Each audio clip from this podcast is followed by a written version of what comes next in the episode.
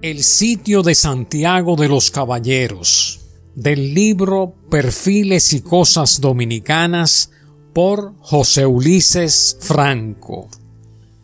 Durante la primera década de la presente centuria, entre los años de 1900 y 1914, las facciones políticas en nuestro país se encontraban enfrascadas en continuas y sangrientas contiendas bélicas en franca disputa por apoderarse del poder ejecutivo de la República. Mientras unos pugnaban por sostener el gobierno presidido por el general Bordas, otros, el general Desiderio Arias a la cabeza, luchaban tesoneramente por derrocar el régimen político establecido mediante intensas luchas armadas que tenían a la ciudadanía en un estado de intranquilidad y de completa zozobra. No obstante,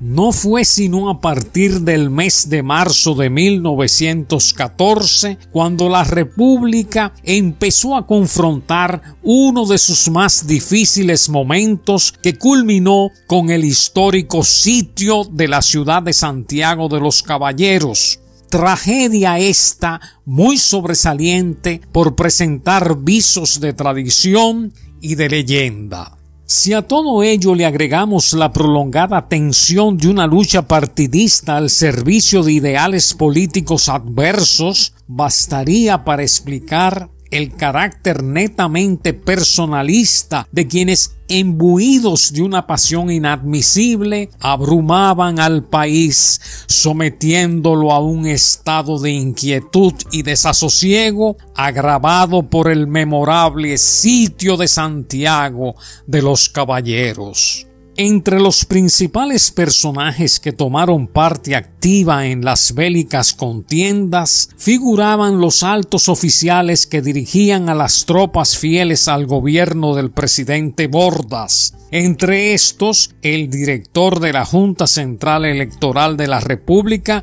don Ángel Liz, actualmente fallecido, y el general don Pedro Estrella, Piro, hoy retirado al seno del hogar, donde vive añorando su pasado de luchas y sacrificios, coronados por el triunfo, sin orgullo y sin vanas ostentaciones. El general Desiderio Arias y partidarios traían en jaque al presidente Bordas, quien, hostigado constantemente por sus adversarios, decidió enfrentarlos personalmente, atacando con sus tropas a la ciudad de La Vega, cuyo gobernador, el general Mauricio Jiménez, la abandonó, dando lugar a que la situación se agravara con el levantamiento del general Quirico Feliú en Ciudad de Puerto Plata, siendo secundado por los generales Jesús María Céspedes y Manuel de Jesús Camacho,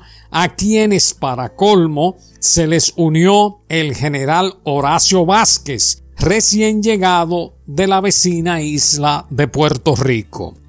A partir de esos momentos, cayó el país en completa insurrección lo que obligó al presidente Bordas a redoblar su lucha contra el general Desiderio Arias y sus amigos horacistas, pero ya el general Vázquez había fundado una junta revolucionaria en Puerto Plata, integrada por representantes de todas las facciones y partidos opuestos al gobierno, entre los que figuraba don Juan Isidro Jiménez. Esto dio lugar a que el presidente Bordas nombrara a los generales Santos García y Manuel Sánchez gobernador y comandante de armas respectivamente en la ciudad de Santiago y apoyados por el general Alfredo Victoria y sus partidarios entraron en combate en las propias calles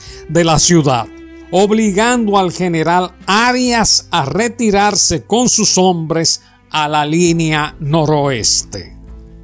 Es entonces cuando ocurre la debacle, el Calvario del sitio de Santiago, cuyos pobladores comenzaron a escuchar en la mañana del día 13 de julio de 1914 los cambios de disparos de cañones que se cruzaban entre los defensores de la fortaleza de San Luis y los rebeldes parapetados en el cerro de la otra banda. Al día siguiente, 14 de julio, los revolucionarios lograron pasar el río Yaque y ocuparon los cerros de Cuesta Colorada y Arroyo de Piedras, impidiendo que los campesinos entraran a la ciudad por el camino de Guravito, a fin de someter a las torturas del hambre a la población. A las 8 de la mañana, tres guerrillas del gobierno atacaron a los rebeldes,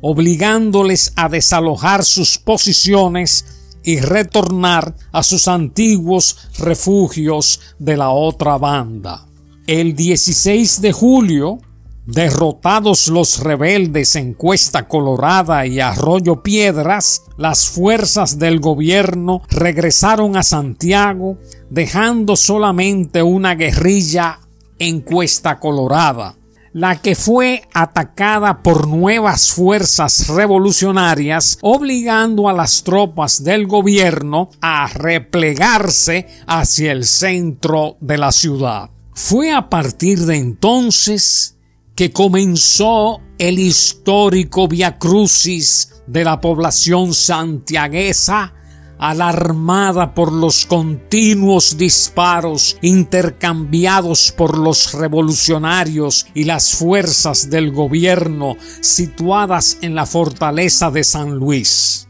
El Cerro del Castillo, hoy monumento a los héroes de la restauración, el Parking Ver y las torres de la iglesia catedral de Santiago Apóstol con el memorable sitio de Santiago de los Caballeros por las fuerzas revolucionarias del general Desiderio Arias, no fueron pocas las vicisitudes que sufrieron los santiaguenses viéndose obligados a consumir verdolagas y chicorias, amén de la carne de borricos realengos que eran sacrificados para mantener a las tropas, las cuales fueron calificadas de comeburros. Los muchachos, por su parte, comían frutas de masallas, asadas o zancochadas, a despecho de las grandes peladuras de la boca que les producía tan espinoso y singular alimento. Odiseas como esta del sitio de Santiago de los Caballeros son imborrables no sólo por las vicisitudes sufridas por los participantes en tan histórico suceso, sino por la actitud temeraria con que los hijos de esta tierra deben soportar toda clase de calamidades.